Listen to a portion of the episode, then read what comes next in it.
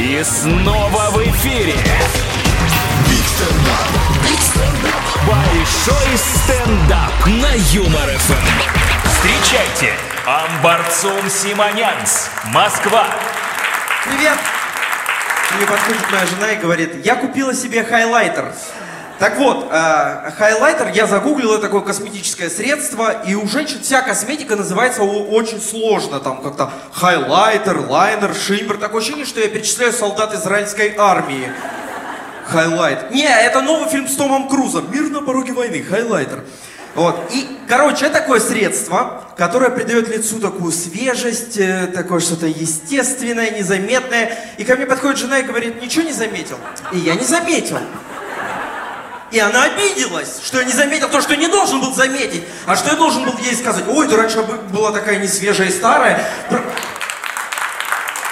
У нас э, в детском саду объявили конкурс художественных работ, детских работ, конкурс поделок. Я говорю, ребят, пожалуйста, ну всем в семье, взрослым, пожалуйста, не надо вмешиваться, да, это конкурс детских работ. Дети сами должны все сделать. Все, дочь нарисовала картину, сказала, что это дерево, по мне так эта бабочка упала в грязь. Ну окей, дерево, дерево, все. Приходим на эту выставку детских работ в детский сад, а там такие работы. Там, там ощущение, что кто-то грабанул Эрмитаж, там картины, макеты. Там был Казанский собор из желудей. И подпись «Витя, 5 лет». А я видел этого Витю. Он запутался в колготках и полчаса не мог оттуда выбраться. Были даже не его колготки. А, у меня есть дочь, еще раз напомню, 5 лет, малышка, и недавно впервые в жизни она приревновала мальчика. Вот как это было, она была на прогулке, у нее есть в группе в детском саду Максим, мальчику ей нравится, она пришла с прогулки, и оказывается, она встретила его там с другой девочкой. Она пришла домой злая, что-то хлопает дверью, бьет детскую посудку. Я, я говорю, что случилось? Она говорит, я встретила Максима с другой девочкой. Я говорю, что ты сделала? Она говорит, обиделась. Я говорю, на кого? Она говорит, на девочку. Я подумал, «М, я правильно воспитываю дочь. Я говорю, что ты сделала? Она говорит, попрощалась тихо, сказала до свидания только мамам и ушла, чтобы Максим... Где Доминика, где Доминика? А нет Доминики. Мне стало так страшно. Э, Она в таком состоянии могла позвонить этой девочке и сказать, что ж ты делаешь, разлучница.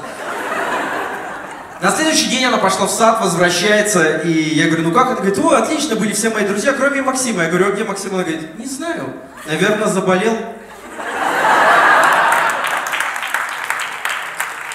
А, Но я, когда у моей дочери будут там женихи, я хочу быть таким, знаете, опасным отцом, чтобы я всех пугал, грозным такой, таким брутальным. А я, ну я не...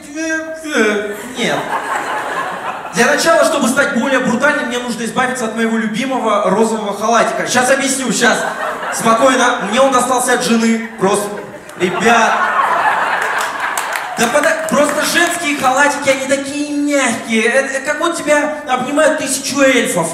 Э, С, с другой стороны, э, представьте, как можно пугать, если ты пришел к своей девушке, тебе дверь открывает армянин в розовом, ша- в розовом халатике. И, и я, конечно, жду, что у нее там будет принц на белом коне, он приедет ко мне просить благословения, скажет, там, Борцун Владимирович, и его не будет смешить это сочетание. Я люблю вашу дочь. Просто я помню, как, как это было у меня. Я приехал к родителям жены, э, я очень волновался, конфеты, цветы, ее мать рыдает, я говорю, я люблю вашу дочь. А отец так спокойно ее смотрит на меня и говорит, беги, пацан, я их задержу. Я стоял на остановке э, в своем любимом шарфике, и какие-то бомжи стали мне орать, эй, в розовом шарфике. бе-». Я взбесился, я подхожу, говорю, слушай сюда, это фуксия.